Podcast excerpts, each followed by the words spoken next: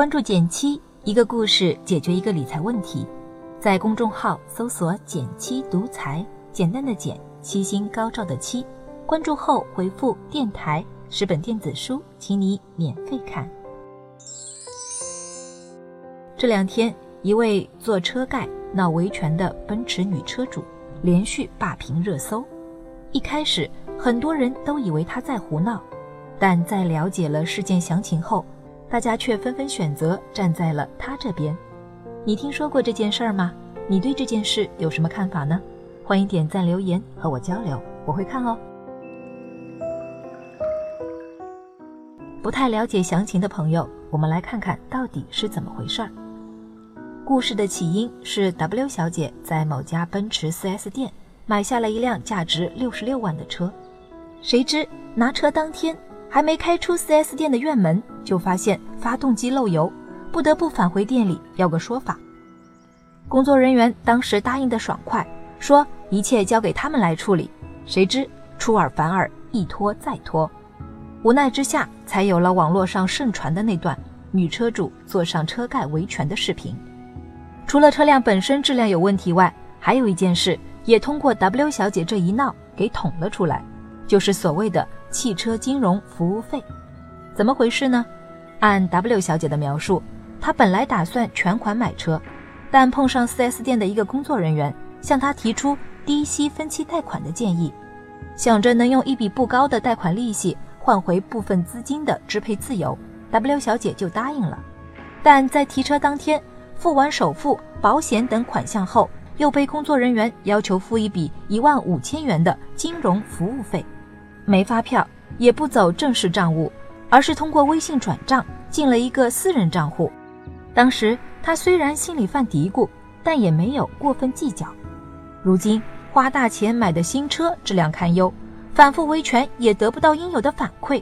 回头再想起那笔不清不楚的服务费，也难怪 W 小姐大闹 4S 厅了，实在是太憋屈了。想想生活中，不光是买车这种大件消费。其实租个房、办个贷款，都会碰上各种名目繁多的中介费和手续费，一不小心就中招。我身边就有前不久刚买好车的朋友，也碰到类似的套路。要不是他早就坚定了全款买车的决心，恐怕也免不了多花一笔冤枉钱。当然，我也不是说不让大家贷款买车，毕竟作为大件消费品，买辆车要占用一个家庭几万到上百万不等的资金。但分析贷款到底适不适合你很有必要。不少 4S 店承诺的低息很可能是文字游戏，如果仔细计算一下实际利率，结果可能会让你大跌眼镜。比如这个事件里的所谓低息贷款，我咨询了一下身边买车的朋友，三年期贷款很常见。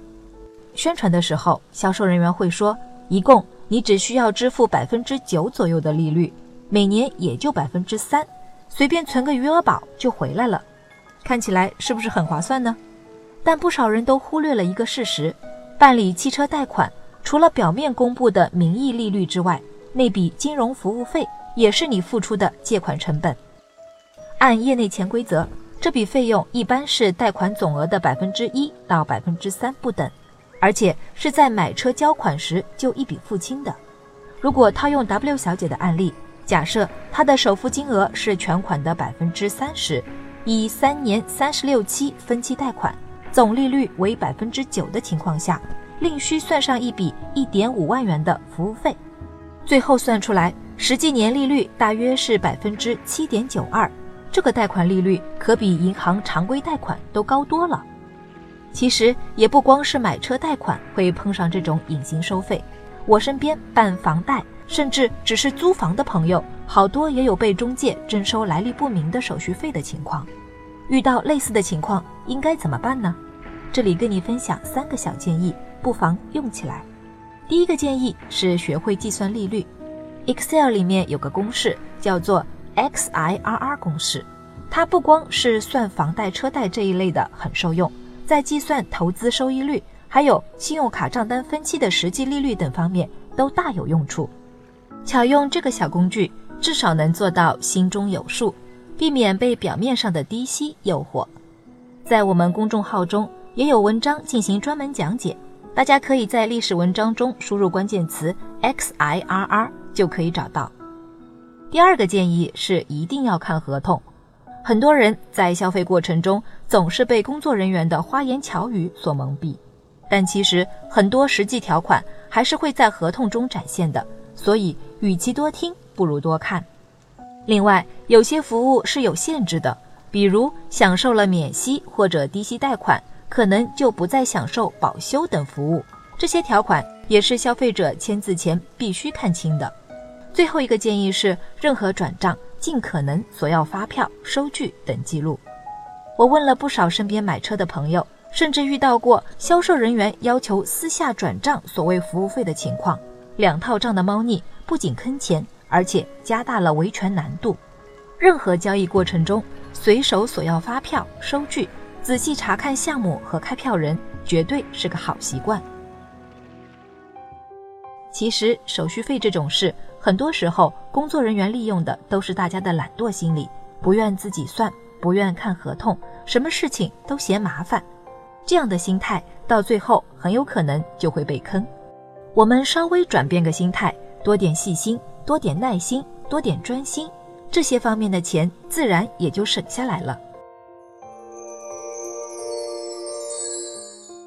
好了，今天就到这里啦，右上角订阅电台。我知道明天还会遇见你，微信搜索并关注“减七独裁，记得回复“电台”，你真的会变有钱哦。